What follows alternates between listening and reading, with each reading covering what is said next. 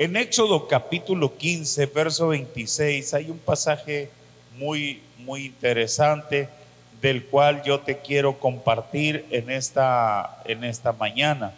Éxodo capítulo 15, verso 26.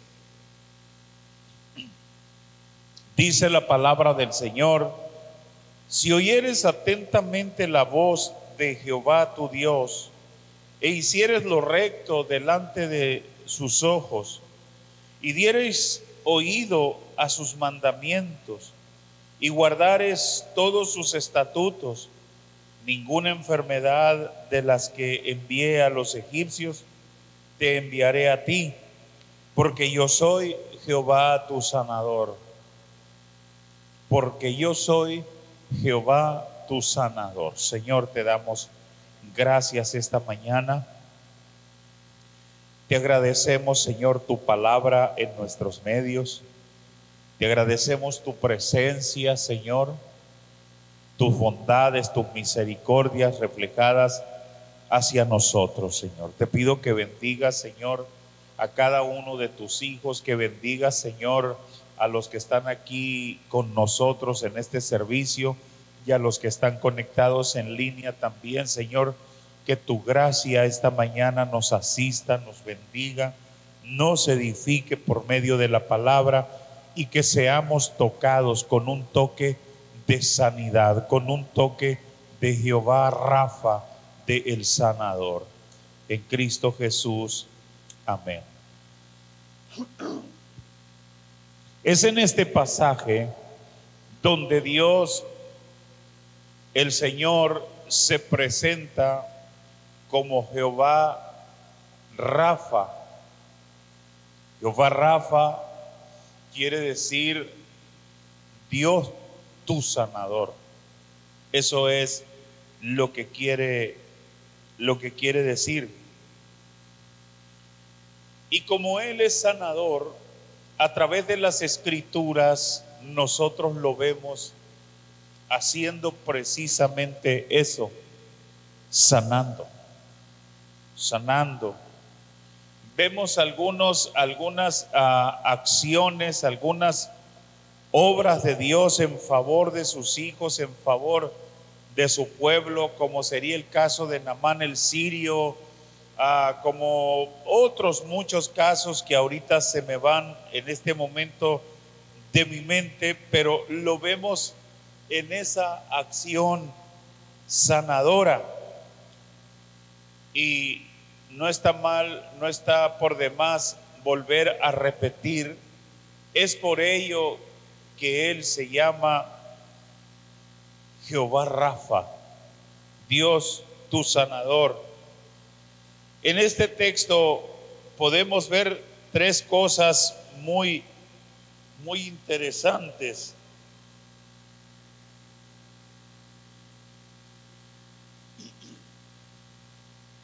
Tres cosas muy interesantes. Y la primera que encontramos es la condición de la consagración. La condición de la consagración. Dice si oyeres atentamente la voz de, de Jehová tu Dios, e hicieres lo recto delante de sus ojos y dieres oído a sus mandamientos y guardares todos sus estatutos. En la consagración, en la consagración se destacan cuatro aspectos muy importantes.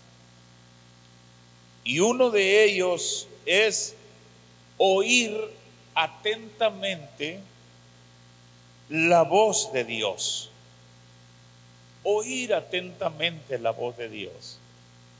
Ah, atentamente es escuchar con atención. Oír atentamente es escuchar con interés. Oír atentamente es eliminar, eliminar todos los posibles distractores que puedan haber que nos impidan escuchar la voz de Dios. Dios habla hoy. Dios desea hablarnos cada mañana. A cada momento que tú le busques, Dios desea hablarnos. Dios es un Dios de comunicación. Pero para ello necesitamos oír atentamente, poner atención, eh, este, escuchar con interés, tener interés. Los momentos en que estamos muy necesitados de Dios son momentos muy propicios para, para apartarnos, como decía hace un momento, a un lugar donde podamos eliminar todos los distractores posibles y dedicarnos a, esperar, a estar delante de Él, hasta escuchar su voz. Cuando escuchamos su voz en una palabra en las escrituras, cuando escuchamos su voz en una palabra, ya sea en lo profundo de nuestro espíritu, de nuestro corazón, o cuando logramos discernir a través de una acción que se da en nuestro entorno y podemos discernir que aquello es Dios hablándonos,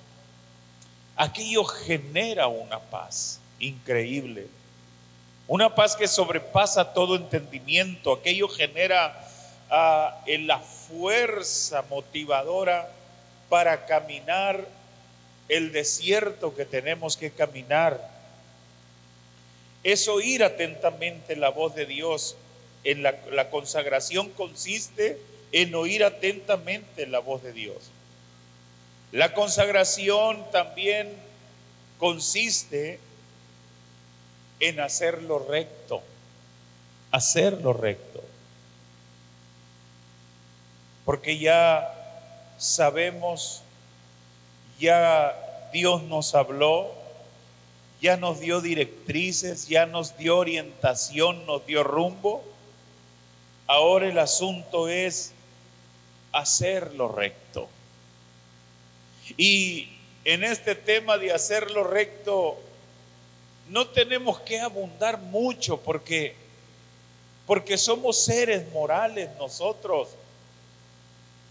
Esa, e, e, e, esa moralidad la traemos inherente nosotros en nuestro en nuestro ser, en nuestra naturaleza y podemos discernir entre lo bueno y lo malo.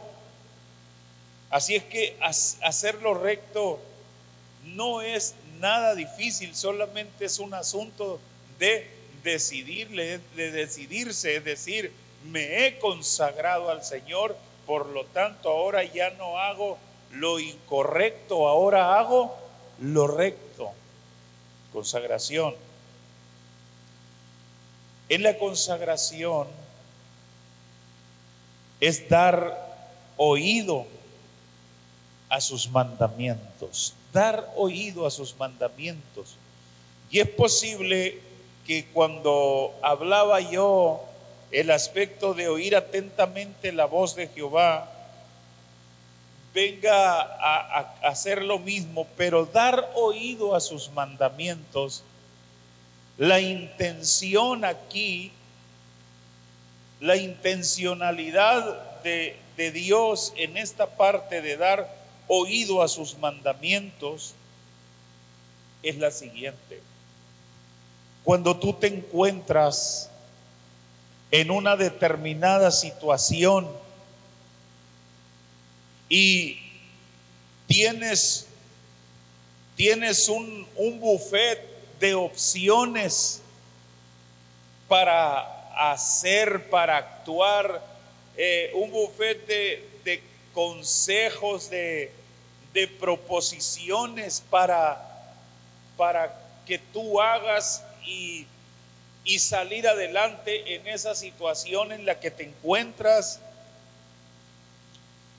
Pero tú dices, mi compadre dice así, mi sentido común dice así, mi vecino dice así, el libro fulano de tal que leí dice de esta manera, pero ¿qué dicen los mandamientos de Dios al respecto de mi situación? ¿Qué dicen los, los, los mandamientos de Dios? Y eso es dar oído a los mandamientos de Dios, a callar las demás voces y dar oído a los, a los mandamientos de Dios, porque, porque son muchas voces las que demandan nuestra obediencia. Son muchas voces, cuando tú estás en una situación, son muchas voces las que, las que demandan que, que hagas conforme a lo que te están diciendo. Tu sentido común, tu propia mente carnal, tu compadre, tu comadre, el vecino, el libro, el video, la película, son tantas las voces, pero cuando te consagras a Dios, tú cierras el oído a los demás y buscas en primer lugar el dar oído a sus mandamientos. Por último, en cuanto a la consagración, aparte de oír atentamente la voz del Señor, tu Dios, de hacer lo recto, de dar oído a sus mandamientos, número cuatro es guardar sus estatutos. Guardar sus estatutos. Es decir, tú ya sabes lo que dice la palabra Tú ya sabes lo que, lo que, lo que te marca la palabra, el rumbo, el camino que te marca la palabra, ya lo sabes. Ahora, ¿qué hay que hacerlo? Guardar sus estatutos, que significa poner por obra su palabra, poner en práctica su palabra, hacer las cosas conforme la palabra de Dios lo dice. Hay una historia que hace poco yo la compartía y la vuelvo a compartir porque viene a lo mismo aquí. David trasladando el arca del pacto a Jerusalén, se fabricó un carro nuevo para subir el arca del pacto de la presencia y llevarla a Jerusalén pero en un determinado lugar del camino los bueyes tropezaban y la, el arca parecía caer del carro. Y el sacerdote Usa tuvo la temeridad de correr y con sus manos detener el arca y Dios lo aniquiló ahí por esa temeridad, porque el arca no se debía tocar. Y aquel, aquella, aquel día terminó de luto, de tristeza, por, porque Dios había ah, matado al sacerdote Usa. Luego después David se enteró por la escritura de que el arca debía de ser trasladada no en carros nuevos, sino en los hombros y no de cualquier persona, sino de los sacerdotes levitas, los descendientes de Coat. Ellos entonces ya hizo las cosas conforme al mandamiento de Dios. Entonces, mis hermanos, ah, el Señor está diciendo, si tú te consagras, porque oír atentamente la voz del Señor, hacer lo recto, dar oído a sus mandamientos, guardar sus estatutos, se puede resumir a una sola palabra a una sola palabra. Y esta palabra es consagración. Consagrarse. Consagrarse al Señor. Entonces, ah, dice Dios, si te consagras, número uno, porque en el segundo punto que quiero tratar de este mensaje, Dios se identifica como el que envía o el que permite la enfermedad. E, esto es tremendo. Esto, esto es, eh, es algo porque nosotros, eh, yo a veces escucho personas y posiblemente usted también sea de esta opinión que dice que Dios no, no castiga porque Dios es amor, pero yo encuentro en la escritura que sí castiga.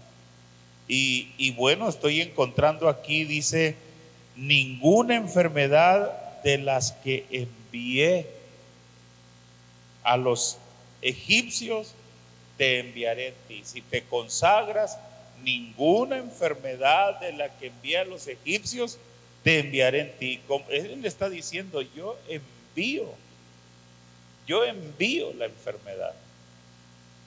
No es el, el creador o autor, pero permite que eso llegue a nuestras vidas.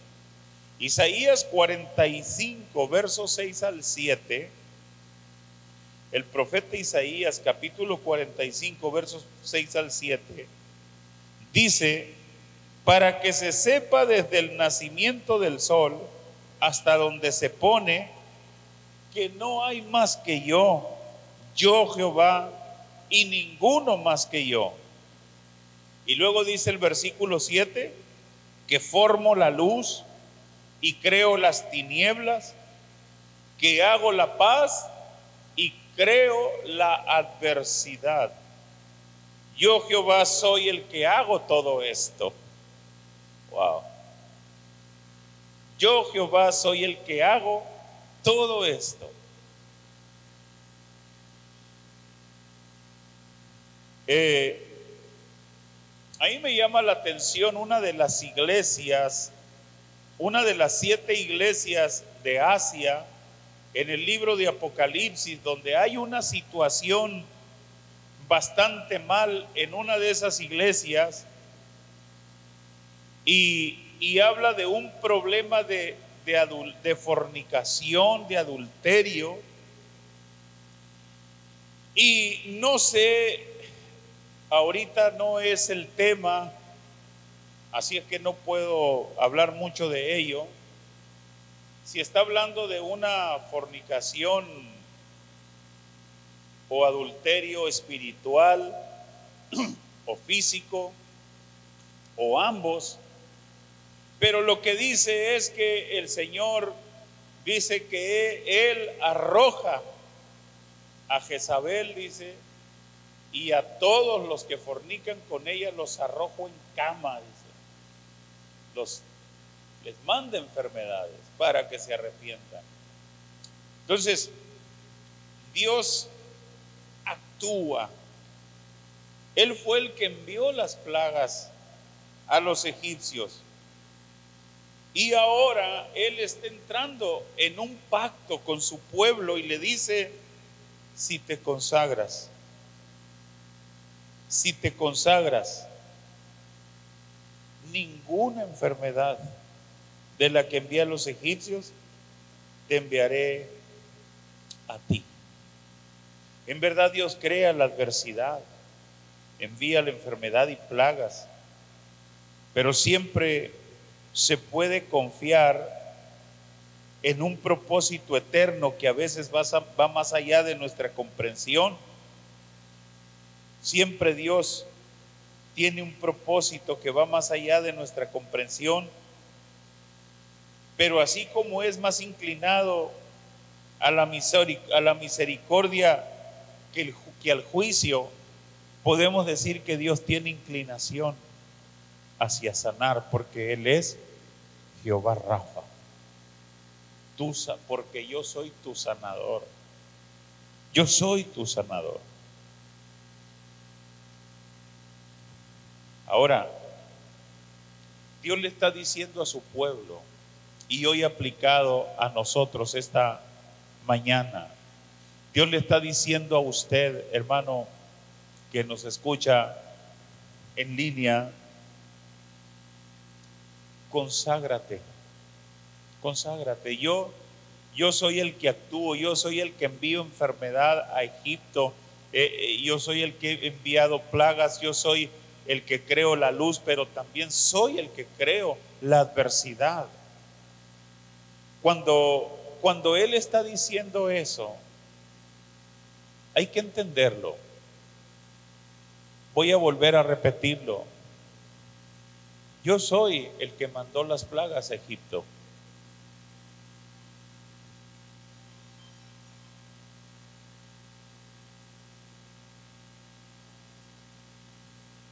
Por él.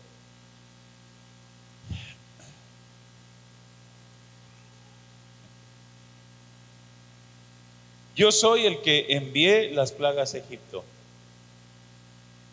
Yo soy el que hago la luz y soy el que creo la adversidad.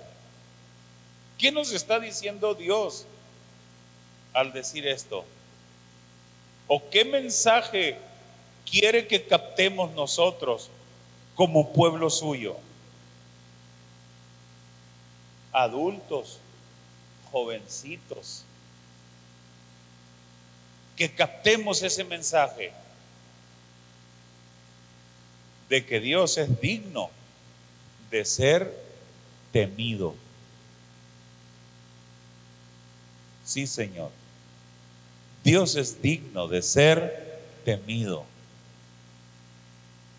El temor a Dios es algo que su pueblo no debe de perder.